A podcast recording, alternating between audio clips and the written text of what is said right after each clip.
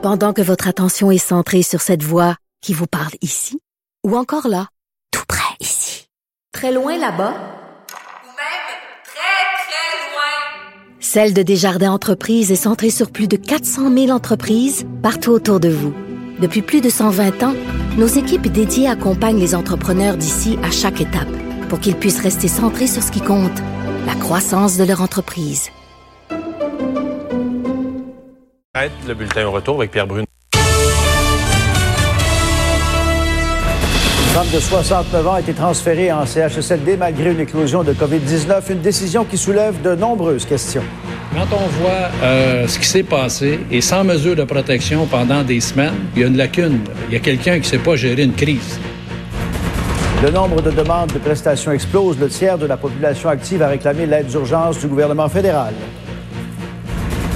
Le premier ministre Trudeau assure que la collaboration entre les provinces se poursuit. La loi sur les mesures d'urgence n'est toujours pas envisagée.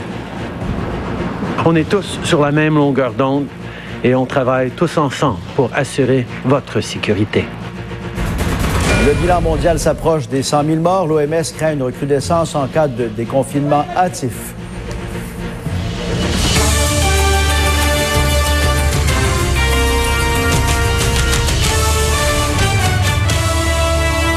Bon midi, Pierre. Bonjour Pierre. Si on regardait d'abord euh, le portrait de la pandémie à travers le monde, à l'heure actuelle, on dénombre plus de 97 000 morts depuis l'apparition en Chine en décembre dernier.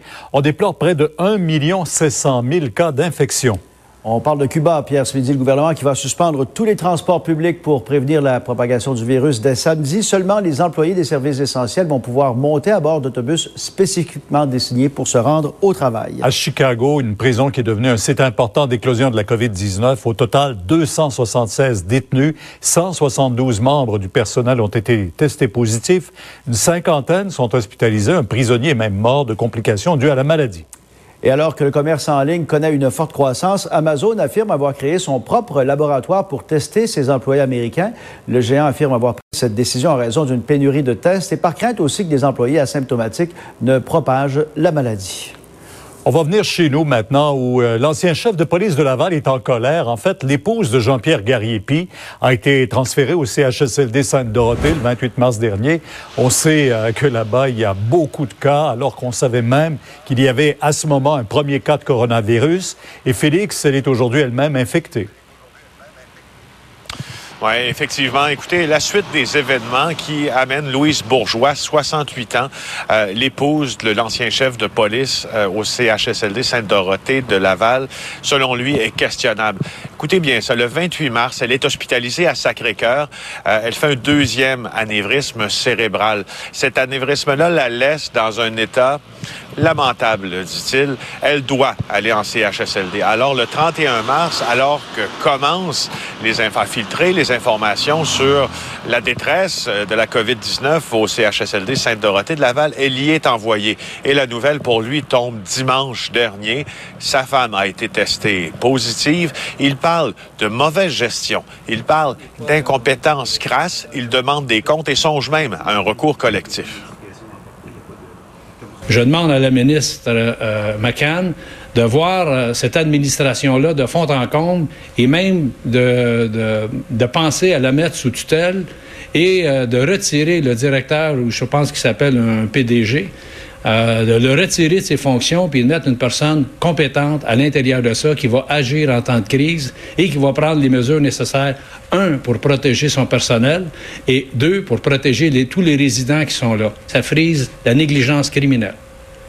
De ne pas avoir pris les responsabilités et de voir les morts s'empiler comme ça, du personnel épouvantablement euh, épuisé, euh, 50 déjà qui sont, euh, qui sont affectés par le COVID, c'est épouvantable ça. Alors, Pierre, vous allez bien voir au cours de l'après-midi, euh, parmi les gestes qui relèvent de la mauvaise administration qui sont reprochés à l'intérieur du CHSLD Sainte-Dorothée de Laval, il y a des mesures d'hygiène qui ne sont pas existantes et qui devraient l'être. Nous avons obtenu une vidéo que nous avons fait authentifier au cours de laquelle on voit bien euh, que des préposés aux bénéficiaires n'ont pas de gants, qui sont au chevet de patients euh, atteints de la COVID-19. Est-ce par manque d'équipement ou euh, par manque euh, de professionnalisme, on verra. Alors, on attend une réaction d'ailleurs du CHSLD à ce sujet. Oui. Merci beaucoup. Au revoir. Et on continue de surveiller aussi la situation au CHSLD La Flèche à Shawinigan. Il y a 20 résidents qui ont perdu la vie des suites du coronavirus. Le personnel qui peine à fournir à la tâche Charelle. Et les syndicats se demandent pourquoi les renforts ne sont toujours pas arrivés. On les a promis pourtant. Oui, tout à fait. Les renforts, en fait, devraient arriver à compter de dimanche, mais on ne comprend pas pourquoi on n'a pas agi plus rapidement ici, alors que la situation était déjà critique. Bien avant la crise, bien avant euh, la pandémie, on est à 91 euh, résidents touchés par la COVID-19. C'est plus de 70% euh, des résidents qui ont contracté le virus. Vous voyez d'ailleurs en direct présentement un corps comme celle qu'on amène, un complexe funéraire là, qui est venu chercher malheureusement une des dépouilles d'un résident. Vous l'avez dit, 20 décès et possiblement là que euh, ce bilan-là pourrait s'alourdir euh, dans les prochaines heures. On aura plus de détails au cours de l'après-midi. Il y a 52 employés également euh, qui sont touchés par la COVID-19 et on avait même rappelé des préposés aux bénéficiaires qui étaient en quarantaine à la maison après sept jours de quarantaine. On voulait éviter des bris de service ici. On a rappelé ces travailleurs plus d'une soixantaine et on commence à mettre... Il faut être capable de donner les soins adéquats à ces personnes-là. Les gens, présentement, c'est des personnes âgées, mais ils vivent cette détresse respiratoire-là. Ils vivent les symptômes qui sont hyper difficiles, qu'on avait anticipés par rapport à, la COVID-19. Et ils ont besoin, en fait, d'avoir les soins nécessaires, puis de partir dans la dignité, puis partir aussi dans un contexte beaucoup plus humain que ce qui se fait présentement. Et justement, Sharon, on commence à mettre des visages sur les victimes. Oui, Yvette Boisvert, 92 ans. Vous allez voir d'ailleurs euh, des photos de cette dame qui est décédée mercredi matin. On avait d'ailleurs parlé euh, à ses filles qui l'avaient veillée à travers euh, la fenêtre, qui avaient assisté à ses derniers moments de vie comme ça à l'extérieur du CHSLD. Également Maria Lermette, réunie, 92 ans, qui avait été transférée au CHSLD il y a huit mois ici. Sa fille d'ailleurs nous a confié qu'elle avait pu passer la dernière journée auprès de sa mère. Merci, Charles. C'est bien triste. C'est-à-dire que de jour en jour, il y a des gens qui euh, sont de plus en plus nombreux à demander l'aide financière des gouvernements. Et Pierre-Olivier, on parle de 5 millions et demi de Canadiens qui ont demandé la prestation d'urgence. C'est énorme, Pierre. Et je pense que c'est un des meilleurs indicateurs pour mesurer l'impact économique de la crise. 5 millions 600 euh, 000 Canadiens qui ont demandé cette prestation d'urgence. Écoutez, c'est l'équivalent de 31 de la population active en âge de travailler qui ont demandé cette prestation puisqu'ils sont privés de revenus d'emploi. Ah, c'est un indicateur qui est pas mal plus précis que le taux de chômage, qui démontre que c'est le tiers de la population active qui est actuellement dans le besoin.